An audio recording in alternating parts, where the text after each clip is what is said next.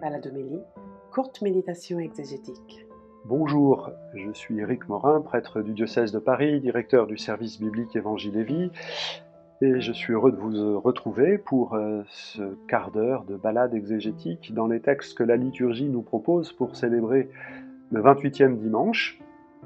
Et ce sont des textes qui vont nous apprendre que la foi, c'est une, euh, une force pour dire merci. La foi nous apprend à dire merci. Et qu'en disant merci, la foi euh, déploie toutes ses forces de transformation. Et en premier lieu, on nous raconte un, extrait du, deuxième livre des rois, euh, l'extrait de Naaman le Syrien, un, général syrien réputé, féroce, terrible, euh, qui a été guéri par la parole d'Élisée, et puis qui va rendre grâce à Dieu va remercier Dieu pour cette guérison, il était lépreux. Alors ça vaut peut-être le coup de rappeler un tout petit peu l'épisode. Si vous avez le temps, euh, prenez, euh, prenez votre Bible au deuxième livre des rois, au début du chapitre 5. Tout ça, c'est pas très long, c'est extrêmement savoureux. Euh, le roi de Damas à son général euh, malade, il écrit une lettre au roi d'Israël, et entre collègues, là, comme ça, est-ce qu'on peut pas s'entraider? Est-ce que tu peux pas me guérir mon général? Le roi d'Israël trouve que c'est une offense, euh, parce que c'est vraiment très compliqué de guérir un lépreux. Il y a un de ses serviteurs qui lui dit, mais peut-être que s'il va voir Élisée, l'homme de Dieu, euh, on trouvera une solution. Alors on envoie Naaman le Syrien voir Élisée, l'homme de Dieu. Et celui-ci regarde de loin, et puis dit à Naaman, va te plonger sept fois dans le Jourdain. Et là, Naaman fait demi-tour en disant Qu'est-ce que c'est que cette affaire? Moi, je pensais qu'il allait faire des tas de gris-gris, et euh, est-ce que les eaux de Damas ne sont pas plus pures et plus belles que ce pauvre petit fleuve Jourdain euh, de rien du tout? Et donc, ils font demi-tour et ils retournent sur Damas, jusqu'à ce qu'au moment, un serviteur de Naaman vient de voir et lui dit Si t'avais demandé de faire quelque chose d'extraordinaire, cet homme de Dieu, tu l'aurais fait. Eh bien, pourquoi tu ferais pas une chose toute simple? Aller te tremper sept fois dans le Jourdain. Ouais, la foi, on en parlait dimanche dernier, c'est quelque chose de simple. Ne cherchons pas des choses compliquées. Faisons ce que Dieu nous demande. Et voilà, ben ça a marché. Ça a marché, alors il veut remercier Dieu. Enfin bon, il est le général en chef d'un roi païen, et donc euh, et donc, comment il va faire? Parce que quand il va se retrouver à accompagner son roi dans le temple, euh, bah, il va se prosterner devant la statue d'une divinité païenne. Alors il trouve un stratagème qui nous paraît naïf, mais qui est, bah, moi je le trouve assez délicieux. Je vais prendre un peu de terre, euh, et euh, en fait, je, un peu de terre d'Israël, et quand je me prosternerai, je serai sur cette terre-là. Alors il faut, pour comprendre ce geste-là, sans, voir la naïveté, c'est euh, dans l'Antiquité, une divinité est d'abord une divinité locale. On est, un dieu est le dieu de la terre. Un dieu Et le dieu d'Israël est le dieu de la terre d'Israël. Et donc si Naaman le Syrien prend euh, quelques tombereaux de terre d'Israël et qu'il les met par terre et qu'il se prosterne, il est sur la terre d'Israël c'est un peu tiré par les cheveux, mais quand même, il est sur la terre d'Israël, et donc il se prosterne devant le Dieu de la terre d'Israël, devant le Seigneur Dieu d'Israël. Voilà. À travers cette petite histoire, euh, il y a quand même la nécessité de rendre grâce, de dire merci. Parce que, c'est ce que les autres textes de la liturgie vont nous permettre euh, de découvrir, d'appréhender, j'espère, c'est que dire merci, c'est laisser le cadeau euh, qui nous a été fait euh, faire son œuvre encore plus profondément. Si on ne dit pas merci, on ne laisse pas le don de Dieu faire son œuvre de transformation, parce qu'il le fait lentement, toujours. Et donc dire merci, c'est dire aussi son consentement pour que ce que Dieu donne poursuive son travail de transformation.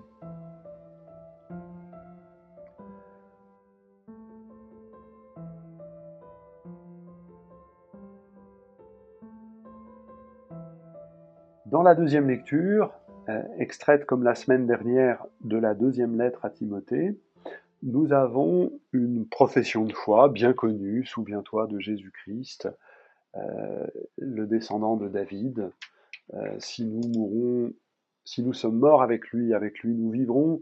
Si nous supportons l'épreuve, avec lui nous régnerons. Voilà, on chante ça fréquemment dans la liturgie, à l'office. Euh, peut-être on le chantait plus que maintenant, mais on peut le rechanter, c'est bien. Vraisemblablement d'ailleurs, à cet endroit-là, Paul insère dans sa lettre à Timothée des extraits d'hymnes qui pouvaient être chantés déjà par la communauté. Et il y a donc un effet, un effet rhétorique assez fort euh, aider Timothée à faire mémoire de ce que l'on chante pour une célébration baptismale peut-être, pour euh, une célébration pascale ou peut-être une célébration plus ordinaire, la communauté qui chante sa foi en Dieu, qui euh, invoque le Seigneur Jésus en faisant mémoire de ce qu'il a fait. Et invoquer le Seigneur Jésus, c'est lui demander de poursuivre l'œuvre euh, que l'on chante. Cette profession de foi, Paul demande à Timothée qu'il s'en souvienne, hein, et, il trouvera alors la force euh, de pouvoir en témoigner, lui. Hein. On n'enchaîne pas la parole de Dieu. On a pu enchaîner l'apôtre, c'est pour lui qu'il endure la souffrance jusqu'à être enchaîné, mais on n'enchaîne pas la parole de Dieu si tu en fais mémoire, si tu la dis, si tu te la redis, si tu la chantes, tu sauras la dire. Et on entendra dimanche prochain l'expression à temps et à contre-temps. On reviendra sur ce que ça veut dire. Revenons à la profession de foi elle-même, à la fin du texte. Il y a quand même une dissymétrie. Si nous le rejetons, lui aussi nous, rejettera. Si nous manquons de foi, lui reste fidèle à sa parole car il ne peut se rejeter lui-même. Euh, l'ensemble des phrases était vraiment euh, pour montrer une sorte de symétrie. Si nous mourrons avec lui, avec lui nous vivrons. Si nous supportons avec lui, nous régnerons. Oui, mais si nous sommes infidèles, bah, il ne sera pas fidèle. Et le, dernier verset, euh, la dernière phrase de l'hymne, apparaît comme un correctif, comme une correction si nous manquons de foi, ça n'empêchera pas Dieu d'être fidèle, car il ne peut se rejeter lui-même.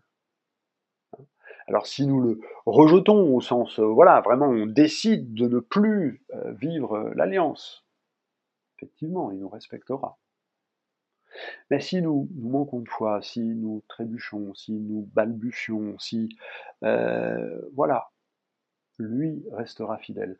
Paul, dans cet enseignement, reprend reprend le, noyau de, la réflexion de, plusieurs prophètes, Osée, Jérémie notamment. La fidélité de Dieu n'est pas limitée par la désobéissance et l'infidélité des hommes. Ou alors, elle est toute petite, cette fidélité. C'est pas parce que nous avons été infidèles que Dieu cessera d'être fidèle à la parole qu'il nous a donnée, à l'alliance qu'il a proposée à son peuple. Et que du coup, cette proposition euh, d'alliance, il la tient, et il nous donne les moyens de redevenir fidèles. C'est de ça dont il faut pouvoir témoigner.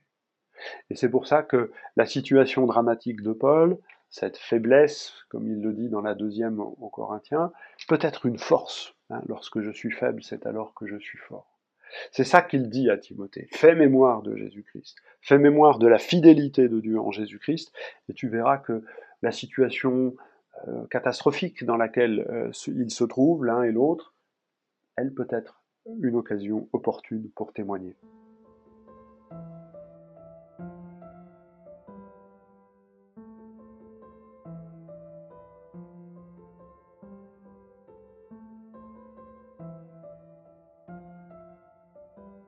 Dans l'Évangile, on va revenir au thème du remerciement, avec cet épisode euh, que l'on connaît bien, des dix lépreux qui sont guéris, un seul revient dire merci à Jésus et il se trouve que c'est un samaritain. Dans quel contexte ça se trouve? Ben, On le précise au début, Jésus marchant vers Jérusalem. On, est dans cette grande section euh, qui va du chapitre 9, verset 51 jusqu'au chapitre 19, donc 10 chapitres des 24 chapitres de l'évangile de Luc, cette grande section qui nous raconte la montée de Jésus à Jérusalem. 3-4 jours de marche, maximum.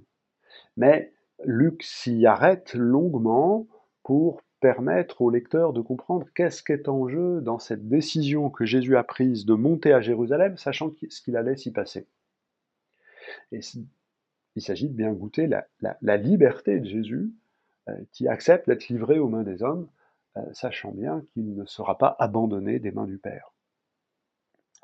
Alors voilà, un épisode qui va nous aider à rentrer plus avant. Cet épisode des lépreux qui guérit. Alors déjà, ça veut dire une chose. Ça veut dire que la présence de Jésus est une puissance de contagion. Euh, les lépreux, on les tient à l'écart euh, parce que on craint la contagion.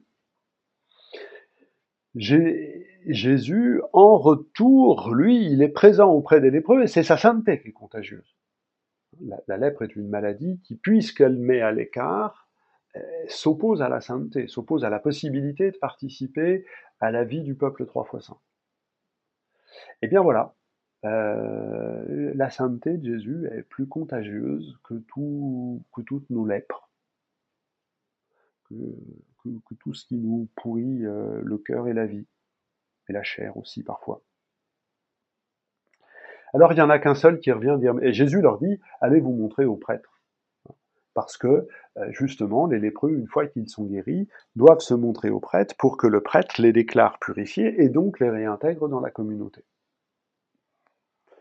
Les autres, les neuf, ils y vont, et le samaritain, il, revient voir Jésus. Et pourquoi il revient voir Jésus? Parce qu'il n'a aucun envie d'aller voir les prêtres juifs, lui, il est samaritain. Il se déteste cordialement, enfin pas cordialement du tout, avec beaucoup de rage et beaucoup de violence. Euh, verbal souvent, mais pas toujours. Et donc, n'ayant aucun intérêt à revenir voir le prêtre, ben, il vient voir celui qui l'a guéri, Jésus. Les, Samaritains, comme les lépreux, n'ont pas le droit de rentrer au temple. Euh, voilà, c'est des bannis.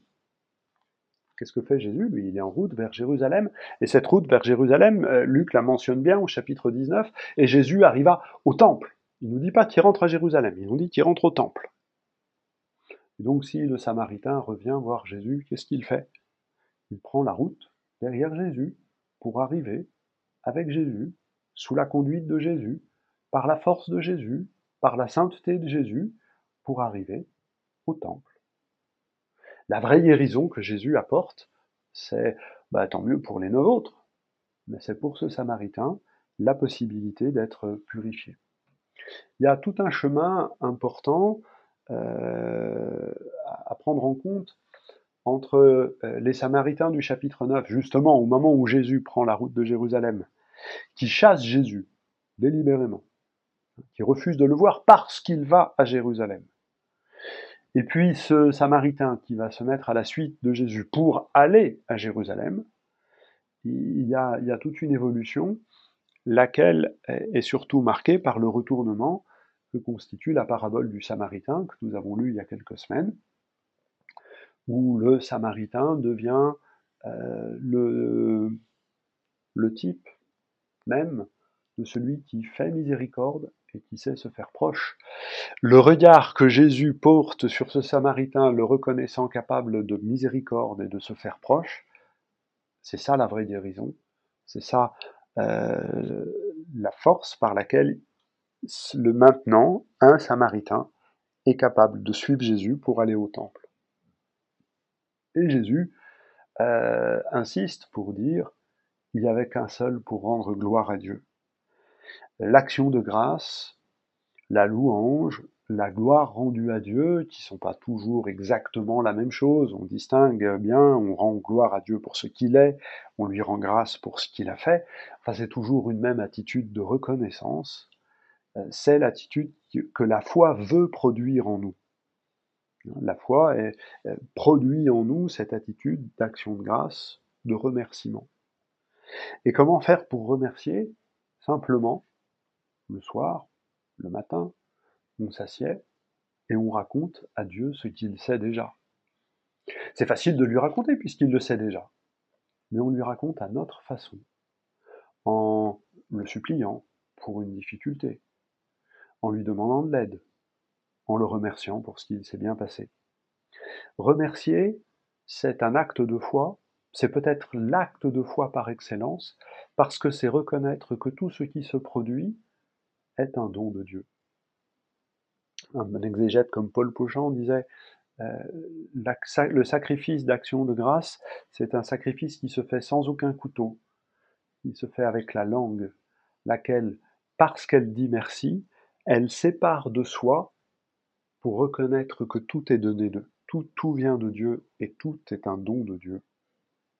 Alors, euh, ces textes de la liturgie de ce dimanche, je crois, nous aident à rentrer dans cette conception de la foi qui ne peut pas ne pas dire merci, ne peut pas ne pas reconnaître que tout vient de Dieu.